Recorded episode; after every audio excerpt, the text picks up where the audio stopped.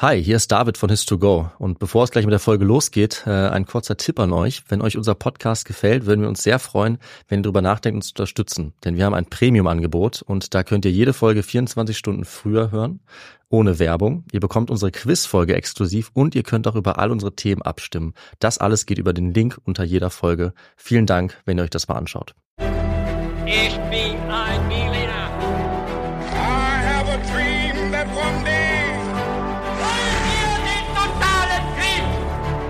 Niemand hat die Absicht, eine Mauer zu errichten.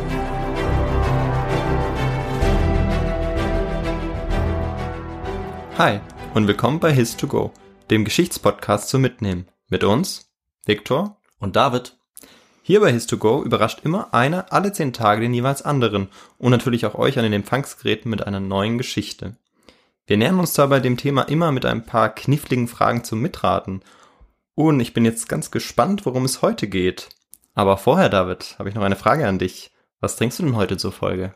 ich trinke heute ein alkoholfreies Weizen. Und du? Und diesmal trinke ich sogar genau dasselbe wie du, auch ein alkoholfreies Weizen. Genau, wir haben uns zusammengetan für eine harmonische Folge. Ja, und die du jetzt weiterführst. Genau, dann starten wir doch mal durch, würde ich sagen. Also Viktor, ich sage jetzt einfach mal frei raus. Wir sind beide knapp unter oder über 30. Ähm, Das heißt, der Ernst des Lebens beginnt. Wir sind beide mehr oder weniger erwachsen und da müssen wir jetzt auch mal auf so Dinge achten wie zum Beispiel Finanzen. Und ich kann echt sagen, mit so ungefähr 30 Lebensjahren kommen auch ungefähr 30 Möglichkeiten dazu, wie man jetzt sein Geld überall anlegen kann.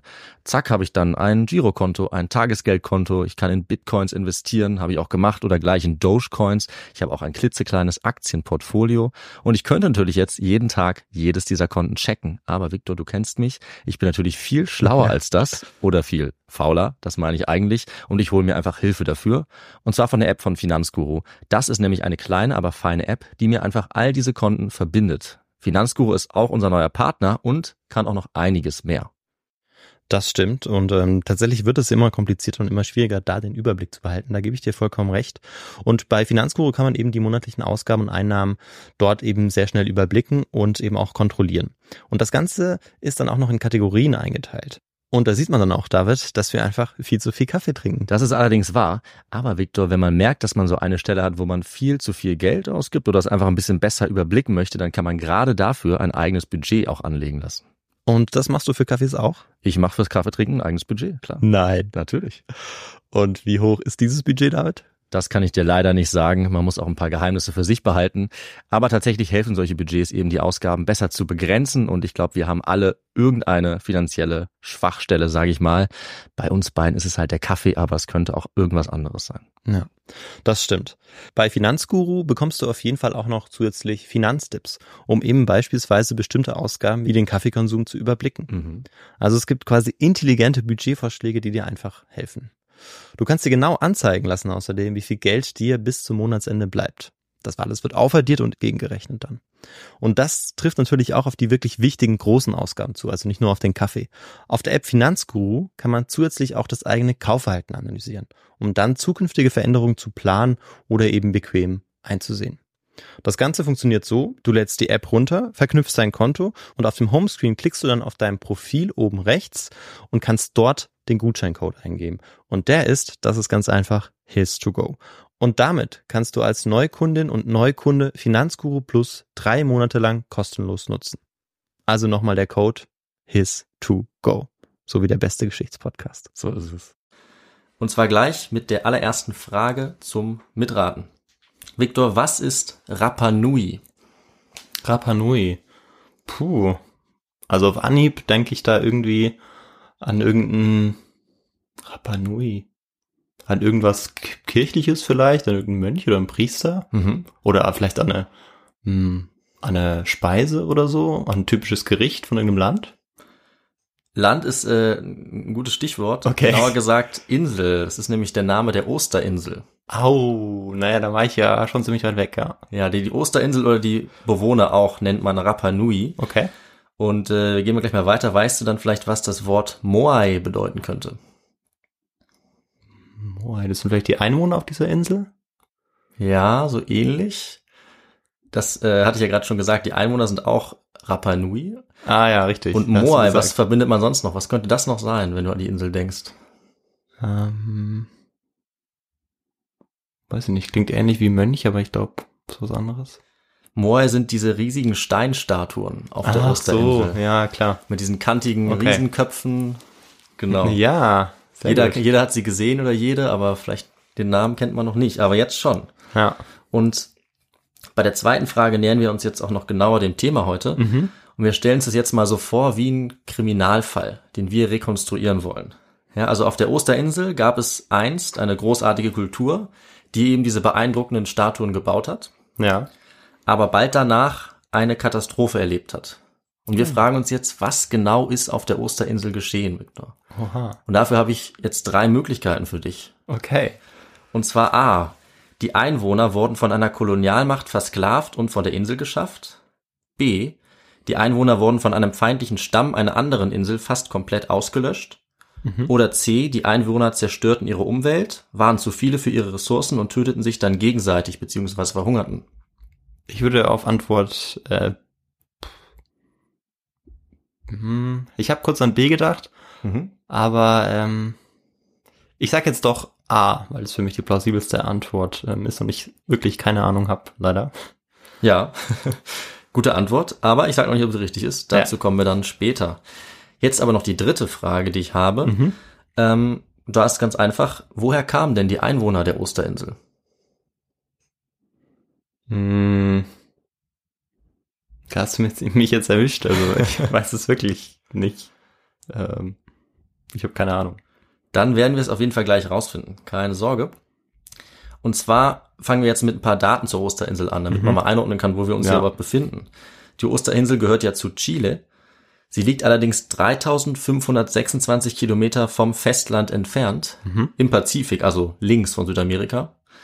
Und die Insel ist sehr, also nicht besonders groß, 160 Quadratmeter. Es leben da heute 7000 Menschen. Ja. Berühmt ist die Osterinsel vor allem für ihre Statuen, die man eben wie gesagt Moai nennt. Und äh, das sind sehr große Skulpturen oder Statuen aus Stein, die bis zu 270 Tonnen wiegen können. Also richtig schwere Dinger. Und die wurden auf dieser Insel über hunderte Jahre aufgestellt und auch innerhalb der Insel hin und her transportiert. Es gab da wohl mal bis zu 1000. Okay. Und irgendwann wurde dann diese Osterinsel von Europäern auch mal gefunden. Ja. Und der erste Europäer, der diese Insel betreten hat, der kam 1722. Und als dann die Europäer nach und nach diese Insel entdeckt haben, konnten sie zunächst einfach nicht fassen, dass die Einwohner auf dieser Insel irgendwas mit diesen riesigen Statuen zu tun haben könnten. Ja. Der Niederländer Jakob Roggeveen, der war nämlich der erste Europäer auf dieser Insel und der meinte dazu folgendes, Zitat, Zuerst erstaunten uns diese Steinfiguren, denn wir konnten nicht verstehen, wie es möglich war, dass Menschen ohne starkes Holz und ohne festes Tauwerk zum Bauen von Geräten diese Statuen errichten konnten. Das hat er gesagt und auch andere Europäer haben geglaubt, dass die Statuen nicht von den Inselbewohnern gebaut wurden, ähm, sondern von einer früheren Kultur oder wie sie gesagt haben, Rasse. Ja. Und sie haben vermutet, dass Peru der Herkunftsort dieser Statuen war, weil es da Parallelen zu einer Kultur aus den Anden gab. Und Victor, mich interessiert jetzt deine Meinung. Glaubst du, dass sie mit der Vermutung richtig lagen? Hm. Ja, ich meine, es könnte, es könnte schon sein, dass, ich meine, wir wissen ja schon, dass dort auch ähm, hochentwickelte Kulturen waren, wie zum Beispiel die Inka, Das ist natürlich die richtig. wir noch ja. äh, sehr gut kennen. Es könnte vielleicht sein, dass ähm, ja ähm, die Einwohner die, der Inka oder Inka vielleicht auch irgendwie zu dieser Insel gekommen sind und es dort auch gebaut haben. Ähm, aber ich, ich weiß es nicht, also es wäre eine Vermutung, weil ich sonst auch nicht weiß, was dafür, ähm, ja, vor allem dann auch in, ja, oder was allgemein da in dieser Zeit für andere ähm, Hochkulturen waren, da vielleicht die Maya vorher noch, Mhm. ähm, aber ansonsten kenne ich mich da in Südamerika nicht so, nicht so gut aus. Musst du jetzt auch gar nicht, weil die Antwort ist falsch. Also Okay. die Vermutung ist falsch, der Europäer gewesen. Ja. Die haben das tatsächlich selber gebaut, Okay. die Einwohner. Ähm, aber eine Sache ist für uns klar, es ist für viele Leute heute noch ein Mysterium, was genau auf der Osterinsel passiert ist, wie diese riesigen Mhm. Moai hergestellt wurden, wie sie transportiert wurden und warum irgendwann die Herstellung aufgehört hat und was dann mit der Kultur passiert ist, die sie hergestellt hat. Und ähm, als man dann angefangen hat, die Untersuchung der Geschichte der Osterinsel zu betreiben, entstand eben schnell der Eindruck, dass irgendwann ein Zusammenbruch der Kultur dieser Bevölkerung stattgefunden hat und dass die Inselbewohner da geblieben sind und, wenn man so will, auf dem Ruhm und in den Ruinen ihrer Vorfahren sitzen geblieben sind. Ja. Und wir fragen uns jetzt, was genau ist denn dann passiert? Was hat zu diesem Kollaps der Bevölkerung geführt auf der Osterinsel? Und dazu muss ich vorab erstmal sagen, das Thema wird immer noch erforscht. Es ist nicht fertig. Es gibt viele verschiedene Theorien und Erklärungsansätze und in ein paar Jahren könnte es schon wieder anders sein. Ja. Aber ich finde eben, genau die Teile dieser Geschichte sind oft äh, spannend. Ja, hochaktuell, obwohl das äh, über 200 Jahre her ist. Das ist Genau. genau, das, was wir hören wollen. Wenn es nämlich nicht eindeutig erforscht ist, dann kann man heute auch noch ein bisschen spekulieren und rätseln, sich Ja, selber richtig. Gedanken machen. Und deswegen aber auch noch ein kleiner Hinweis, wer jetzt hier weiterhört von den Zuhörerinnen und Zuhörern, der sollte oder die sollte dann am besten schon auch noch bis zum Ende hören, weil äh, man sonst vielleicht einen falschen Eindruck von der Geschichte bekommt, wenn man jetzt bei der Hälfte abbricht. Okay. Das Ende ist dann auch noch wichtig. Denn wir widmen uns jetzt in dieser Folge zunächst mal der bekanntesten Erklärung, was auf der Osterinsel passiert ist und ordnen die danach dann kritisch ein. Also wir problematisieren natürlich. Hm, sehr gut. Und die bekannteste Erklärung, das ist der sogenannte Ökozid oder genauer der schleichende Ökozid. Und Wikipedia sagt dazu, schleichende Ökozide können sich auch ohne Einwirkung fremder Völker oder Mächte ereignen, wenn eine Population langfristige ökologische Trends beziehungsweise ihren eigenen Beitrag zur Zerstörung der Ökologie nicht erkennt und keine räumlichen Ausweichmöglichkeiten oder Möglichkeiten zum Import fehlender Ressourcen besitzt. Mhm. Und vielleicht erinnert dich diese Definition, Viktor, auch an unsere Erde und unsere ökologische Krise. Ja. Ja, die Endlichkeit der Ressourcen. Es gibt ja zum Beispiel nicht ewig Öl hier auf der Erde. Und Unter anderem, ja. Unter anderem und noch ganz viele andere Sachen gibt Ja. es hier nicht äh, unendlich. Und genau so eine Entwicklung ähm, wird da eben jetzt auch für die Osterinsel angenommen. Also eine Kurzsichtigkeit bei der Nutzung der Umweltressourcen im Prinzip. Äh, da wird Egoismus angenommen und äh, wenn man so will, auch kapitalistisches Wachstum ohne Rücksicht auf die Ja. natürlichen Ressourcen. Also eine Mikroerde sozusagen. Ja, genau. Die Osterinsel ist wirklich ein Paradebeispiel für die Entwicklung der Erde sozusagen geworden. Okay. Ähm, und warum, das schauen wir uns jetzt genauer an. Zusammengefasst hat das der Historiker und äh, Evolutionsbiologe Jared Damond. Der sagt, in nur wenigen Jahrhunderten haben die Bewohner der Osterinsel ihren Wald vernichtet, ihre Pflanzen und Tiere zur Ausrottung getrieben und mit angesehen, wie ihre komplexe Gesellschaft in Chaos und Kannibalismus versunken ist. Das deutet also darauf hin, dass auf dieser Lage, die, auf dieser Insel, die Lage richtig äh, eskaliert ist. ja. Und wir können es jetzt historisch betrachten und herausfinden, was denn genau passiert ist. Und jetzt beantworten wir zunächst mal die Frage, woher denn die Inselbewohner kamen. Mhm.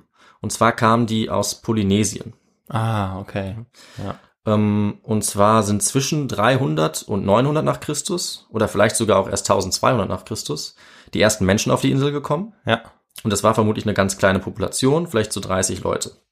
Und da weiß man, die kamen auf jeden Fall aus dem Westen. Und wenn man jetzt guckt, was liegt im Westen der Osterinsel, wenn man da auf Google Maps mal hinfährt äh, oder so, dann sieht man, da kommen eben ein paar Inseln, dann Ja. zum Beispiel die Cookinseln, Französisch-Polynesien, Ja, genau. Samoa, also die heutige Inselregion Polynesien. Ja. Und von hier kamen vermutlich die Leute, die dann die Osterinsel besiedelt haben.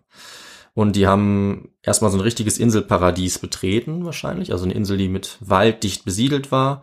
Sie haben auch ihre eigenen Pflanzen und Tiere mitgebracht und haben dann da angefangen, sich auszubreiten und hatten für die ersten Jahrhunderte erstmal relativ wenig Einfluss auf die Umwelt der Insel.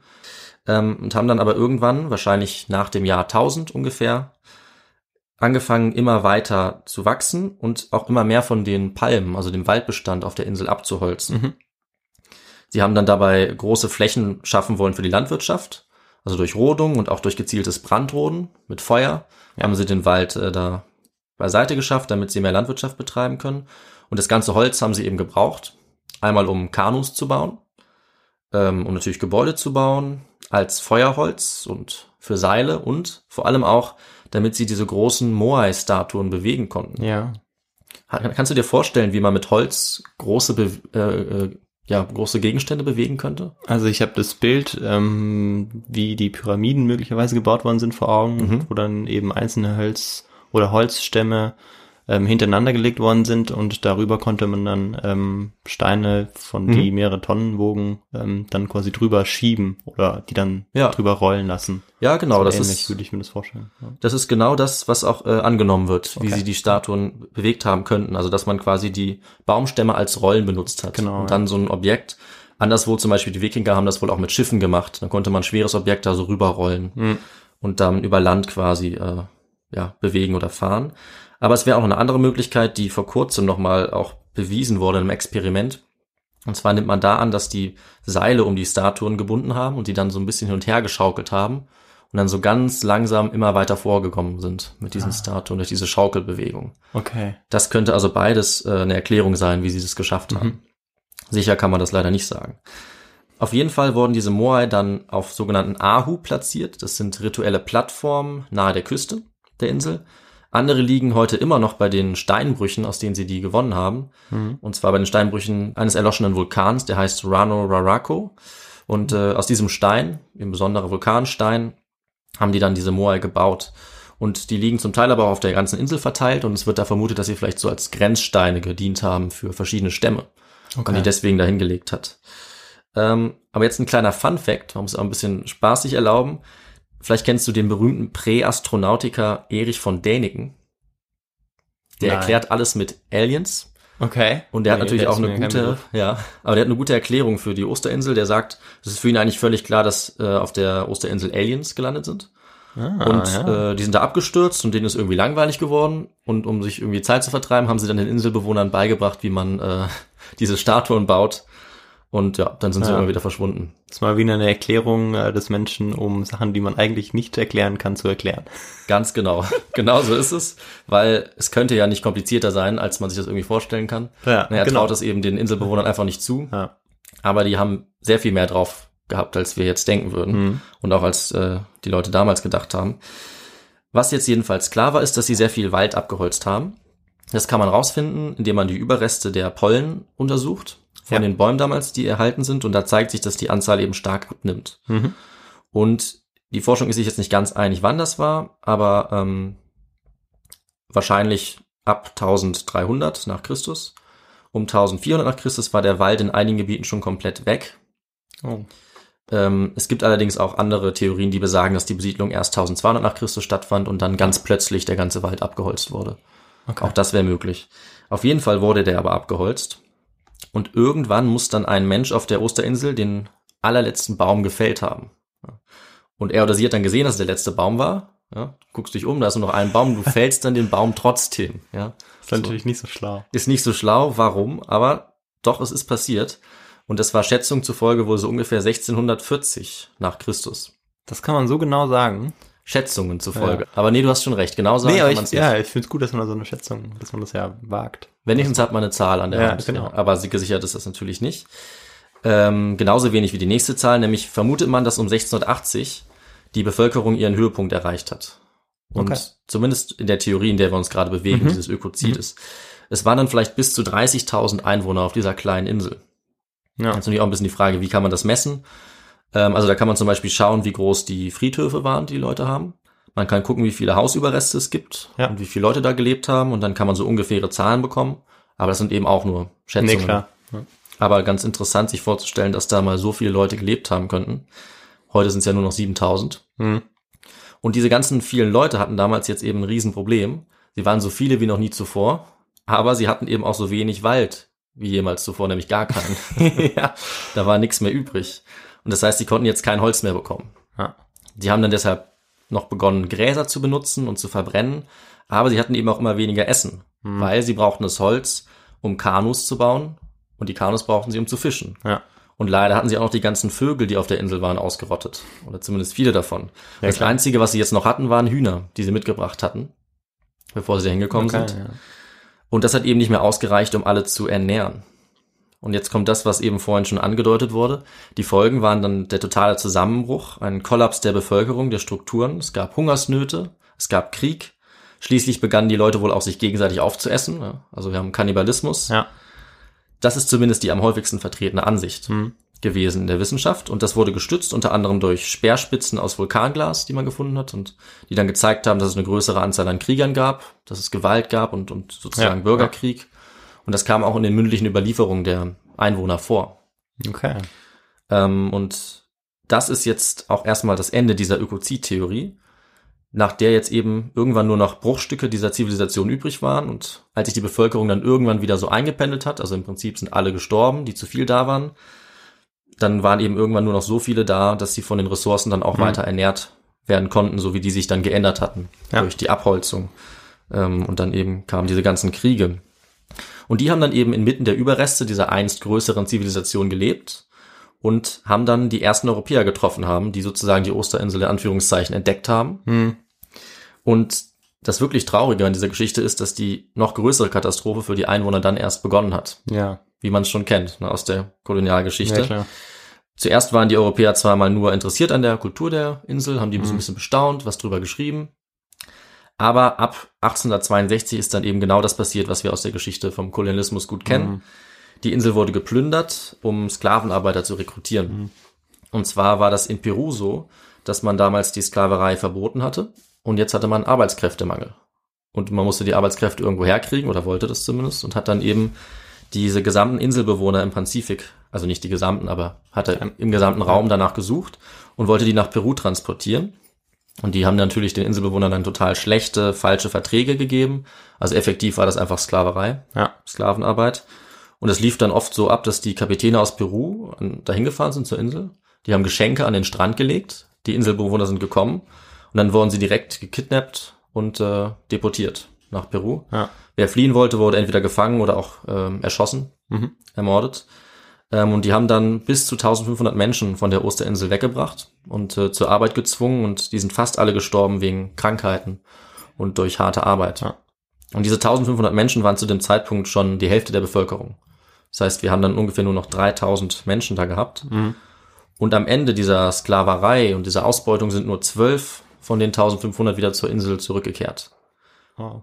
Allerdings wurde es dann sogar noch mal schlimmer für die Inselbewohner, denn Mhm. die zwölf Leute, die zurückgekommen sind, haben auch noch die Pocken mitgebracht. oh nein.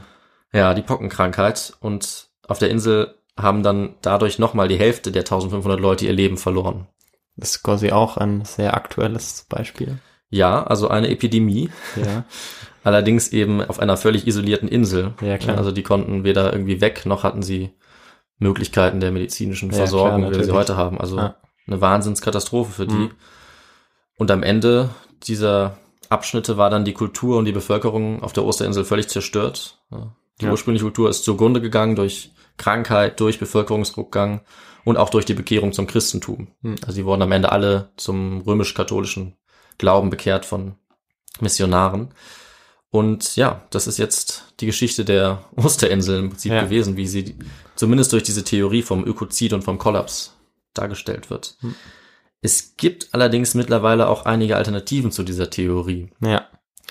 Also zu der Theorie, dass die Einwohner selbst den gesamten Wald abgeholzt haben und dann ins Chaos gestürzt sind. Das war ganz lange die vorherrschende Theorie, bis vor wenigen Jahrzehnten. Aber mittlerweile denkt man, dass zum Beispiel auch der Klimawandel dafür verantwortlich sein könnte. Mit Dürreperioden zum Beispiel. Oder auch durch Ratten, vermutet man, könnte ebenfalls so eine Abholzung stattgefunden haben, weil die sozusagen die Palmen aufgefuttert haben oder die Samen so ein bisschen die Palmen angenagt haben. Das könnte ja auch eine Kombination sein aus diesen Dingen. Da hast du natürlich gleich schon das Wahrscheinlichste. Ne? Wie so oft ist es nicht äh, eine spezielle Antwort, sondern eine Mischung. Der Mensch war wahrscheinlich auch, ne? Also das ist die wahrscheinlichste Antwort, war auch beteiligt und dann noch der, das Klima und dann noch vielleicht die Ratten. Ja. Und dann gibt's auch noch einfach die Theorie, dass es eventuell gar nicht so viel Wald gegeben hat. und dass man damals, als das festgestellt wurde, einfach falsch analysiert hat. Ich dachte, jetzt kommen noch so Sachen wie Meteorit oder so wie bei den Dinosauriern, wie sie ausgestorben sind. Ja, schmeißen wir auch noch in den Topf und vielleicht ist ja auch ein kleines UFO da mal kurz gelandet. Ne? Könnte natürlich auch sein. Ähm, aber wir, wir merken schon, diese Theorie vom Ökozid ist eben auch nur eine Theorie Ja, klar. und die aber die Inselbewohner auch als sehr primitiv darstellt. Ja. Und damit folgt sie eben im Prinzip auch den ersten Europäern, weil die gedacht haben, ah, diese Inselbewohner, die leben so anders als wir.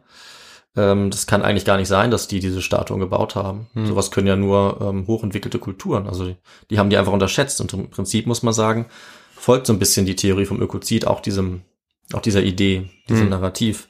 Ähm, und mittlerweile, also in den letzten Jahren, sagen immer mehr Forscherinnen und Forscher auch, dass diese Theorie des Ökozides nicht richtig ist. Okay.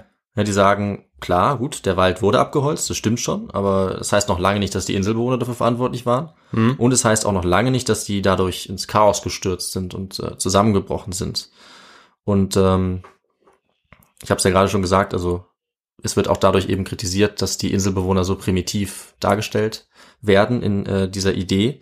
Und es ist aber genauso möglich, und das finde ich naheliegend, dass die Bewohner sich eben gut an die veränderte Umwelt angepasst haben. Ja, dass die nie so eine große Bevölkerung waren zum ersten Mal, dass die nie 30.000 waren, sondern vielleicht nur 5.000 Mhm. und ähm, dass sie niemals in der Gefahr waren, die Ressourcen ähm, nicht mehr zur Verfügung zu haben, sondern dass es immer ausgereicht hat. Und Und dass es eben erst der Kontakt mit der Außenwelt Ja. war, der dazu geführt hat, dass das dann zusammengebrochen ist. ja, Ähm, und währenddessen, bevor das passiert ist, während der ganzen Entwicklung, war halt mal das, kam mal der eine Faktor, mal ein Problem und die haben sich dann ein bisschen umgestellt. Aber im Großen und Ganzen haben die das gut hingekriegt, weil sie sehr geschickt waren. Ne? Die waren ja genauso intelligent wie wir heute auch, ist ja, Ja. klar. Ähm, und auch, dass es Krieg auf der Insel gegeben hat, das muss nicht stimmen. Da gibt es auf beiden Seiten Vertreter, die sagen, ja, das war schon so. Es gibt eben auch Vertreter, die sagen, diese Speerspitzen, von denen ich gesprochen habe, das waren eher Werkzeuge. ja, Das ist also auch nicht ganz sicher. Und nach dem heutigen Forschungsstand ist es eigentlich schon wahrscheinlicher, dass es am Anfang nur ein paar tausend Einwohner gab, dass diese Zahl relativ stabil geblieben ist und dass die einfach über einen ganz langen Zeitraum diese Moai-Statuen Ja. errichtet haben und dass wir eben dann vielleicht jedes Jahr nur eine gebaut haben und es deswegen dann auch keine 30.000 Leute auf der Insel gebraucht hat, Ja. um das äh, zu schaffen. Und eben, dass diese Leute sich so geschickt angepasst haben, dass sie ihre Kanus dann, nachdem sie keine Palmen mehr hatten, haben sie die Kanus vielleicht aus Schilf gebaut oder, oder kleineren Pflanzen, dass sie das gut hingekriegt haben, wie es auch in anderen polynesischen Inseln der Fall ist. Also da Ja. sieht man das auch. Und dass sie sehr ausgeklügelte Techniken bei der Landwirtschaft haben, das kann man mittlerweile schon eindeutig nachgucken. ja. Also Ja, und vor allem in dem Zeitalter, wo halt auch die Wissenschaft noch nicht, noch nicht ganz so weit ist, wo man auch viel durch Beobachtung, vor allem wenn man in der Natur ist, lernt. Mhm. Das ist ja auch unwahrscheinlich, weil wenn man tagtäglich beobachtet, wie, welche Bedeutung Holz zum Beispiel hat für Ja. den täglichen Bedarf an allem, ähm, an, an Lebensmitteln, egal in welcher Form, Mhm. ähm, das es abdeckt, indem man da eben, eben zu Hause für die Vögel ist oder eben für die, für die Boote, wo sie dann fischen können. Ähm, ja, dass es dann unwahrscheinlich ist, dass sie dann eben gesagt haben, ja, okay, wir holzen jetzt alles ab. Richtig. Ja, das Das würde ich ähm, auch so sehen. Ne, Finde ich, also es leuchtet durchaus ein. Also ab, ausschließen will ich es nicht. Es ist immer noch eine Theorie, die auch viele Unterstützer hat. Aber da gibt es schon einige Sachen, die man daran kritisieren sollte, würde Mhm. ich sagen. Und äh, man muss einfach sagen, als die Europäer damals diese Insel gefunden haben, waren die halt so überheblich, ne, dass sie einfach davon ausgegangen sind, das ist eine primitive Kultur, die lebt anders als wir. Und da haben sie sich eben geirrt. Ja. Das kann man mittlerweile schon sagen. Ja, und diese Theorie spielt ja heute wunderbar auch in die Karten. Also wenn man heute die Zukunft für die Erde voraussagen möchte und genau auf diese Theorie zugreifen kann, dann ähm, macht Ganz man das genau. natürlich und hinterfragt das dann auch gar nicht. Richtig. Und das ist genau das Problem. Ja, genau, weil was Ja. diese Geschichte eben so interessant macht, wie diese Ja. Theorie des Ökozides sie Also ich- erzählt, ja. ist diese, diese Skizze, ne? Einfach eine besorgniserregende Skizze, die ja auf jeden Fall richtig ist, dass die Gier des Menschen katastrophale Auswirkungen haben kann. Ne? Also mich hat diese Theorie auch sofort gepackt und dachte mir, ja, Ja. das ist wirklich das Beispiel für, äh, ja, wie, wie es eben nicht, nicht enden soll. Mhm. Aber auf der anderen Seite ist es sehr fraglich, ob diese Theorie zutrifft. Ja, also man muss es einfach problematisch sehen, man muss es problematisieren. Ähm, man kann ja trotzdem kritisch dem gegenüber sein, was äh, die, die Ausnutzung oder Ausbeutung der Ressourcen angeht. Aber als Historikerin, als Historiker muss man eben dann aufpassen und äh, muss man sicherlich jetzt noch einige Jahre jetzt weiter daran forschen, Ja. um vielleicht dann nochmal einen anderen Konsens zu finden. Also würden wir die Frage vor 20 Jahren jetzt erörtern, dann würden wahrscheinlich alle sagen, so, nee, das war schon so. Hm. Aber mittlerweile sind wir schon ein bisschen weitergekommen. Ich äh, finde es interessant, wie es in zehn Jahren aussehen wird. Ja. Ähm, also im Prinzip ist dann das Fazit der Geschichte, ohne die Europäer und Südamerikaner wäre es wahrscheinlich auf der Osterinsel nie zu einer Katastrophe gekommen.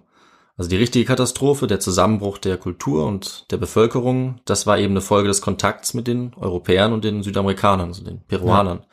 Und dass das dann so passiert ist, das ist leider sicher. Also da kann man ganz klar sagen, es sind die Missionare gewesen, die Sklavenhändler, es waren die importierten Krankheiten und auch die importierten Tiere auf die Insel, die eben die Bewohner und die Kultur so ruiniert haben. Ja. Das ist auf jeden Fall sicher. Ähm, und man sieht im Prinzip diese Auswirkungen auch noch bis heute, wenn man mal auf die heutige Situation der Insel schaut. Also die gute Nachricht, in Anführungszeichen gut ist, äh, die Rapa Nui haben bis heute überlebt. Hm. 60 Prozent der Einwohner sind Nachkommen der ursprünglichen Bevölkerung. heute. Ah, okay. Aber die schlechte Nachricht ist, auf der Insel kommen jedes Tag, jeden Tag bis zu zwölf äh, Flugzeuge an und äh, im Jahr über 100.000 Touristen. Und das ist natürlich schon ein Problem für so eine kleine Insel, weil es hat eben zur Folge, dass die ganze Insel komplett vom Tourismus abhängig ist. Ja. Da kann man nichts anderes machen, da, da gibt's sonst quasi nichts zu tun. Ähm, und die Touristen schmeißen halt die ganze Insel mit Müll voll. Ja. Ja, die, die, die, die überbevölkern jetzt im Prinzip die Insel ja doch, auch wenn es damals vielleicht nicht so war. Mittlerweile gibt's da eben lauter Menschen, die irgendwo rumlaufen und naja, das wird jetzt natürlich wirtschaftlich ähm, geht's eben jetzt auch nicht mehr anders, aber von den Einwohnern, die schon auch natürlich ein Recht auf diese Insel haben, weil sie da die ersten waren, die sehen das natürlich sehr kritisch und die sind in den letzten Jahren auch oft mit der chilenischen Polizei aneinander geraten, weil sie eben für mehr Rechte kämpfen und äh, viele von ihnen auch tatsächlich für die Unabhängigkeit von Chile. Ja. Und ähm, also man sieht, es ist immer noch Bewegung in dieser Geschichte und das ist bis heute nicht gelöst. Diese Okay. Frage nach der Unabhängigkeit und die Konflikte gehen da weiter. Hm. Äh, man versucht jetzt eventuell auch den, den Tourismus da einzuschränken. Hm. Und ähm, ja, wenn man so will, ist das vielleicht die, die letzte Katastrophe in einer Reihe von Katastrophen, die die Osterinsel immer wieder getroffen Ja. hat. Und ähm, ja, es ist aber auf jeden Fall das Ende der Geschichte für heute, weil damit schließe ich jetzt die Episode. Okay. Ja, vielen Dank, David, für die sehr spannende Geschichte. Also, die hat mich sehr gepackt. Vor allem die erste Theorie, die dann äh, wahrscheinlich leider falsch war, die du so schön ausgeführt hast. Hm, wahrscheinlich. Ähm, ja, die dann direkt an diesen, ja, das, das Schicksal der, der Erde erinnert. Oder ein Mhm. mögliches Schicksal. Genau. Ähm, aber was dann wahrscheinlich gar nicht die Wahrheit war. wahrscheinlich und nicht. Ist auch gut, äh, auf diese Art und Weise daran zu erinnern, dass man äh, bestimmte Theorien immer wieder hinterfragen muss. Ja. und man ja immer noch nicht weiß, welche Theorie jetzt diejenige ist, die am ehesten zutrifft. Genau, und die beste oder die, die einfachste Erklärung ist eben dann leider doch nicht immer die richtige. ne? Man richtig, genau. sich schon ja. Gedanken Oder machen. die schönste. Ja. Also ich, schön ist natürlich Spannendste vielleicht. ne? Ja, die spannendste. Ja. Genau. ja. Hast du sonst noch Fragen zu dieser Geschichte? Hm, Ja, ich hätte noch eine Frage und zwar, wo hast du deine Literatur her?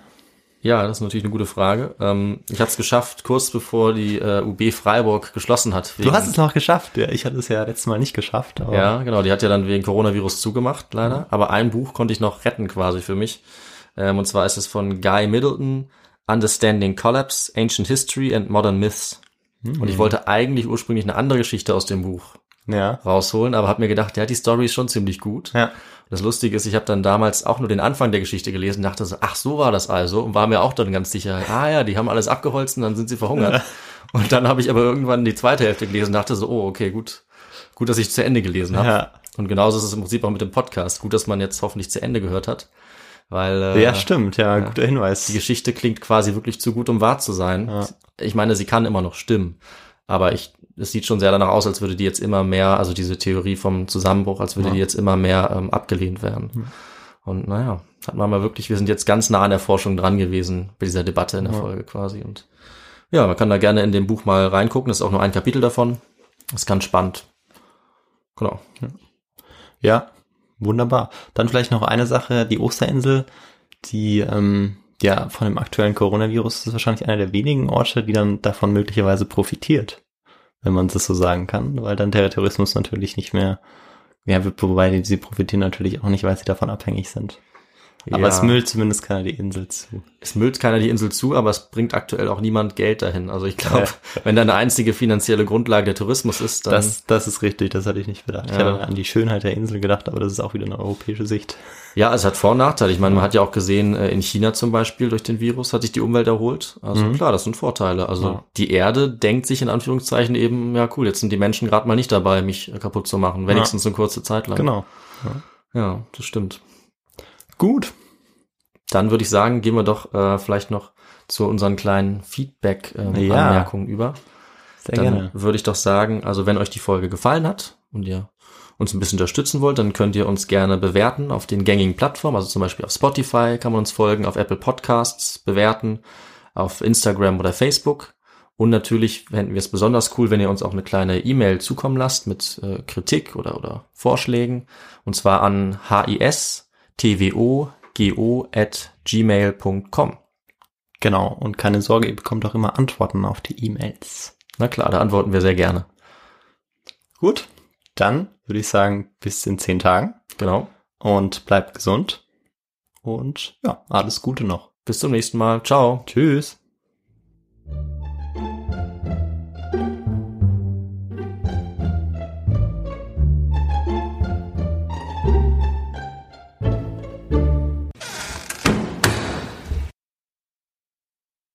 Dass Menschen ohne starkes Holz und ohne festes Tauwerk zum Bauen von Geräten dieser Statuen, äh, zu, Entschuldigung, scheiße.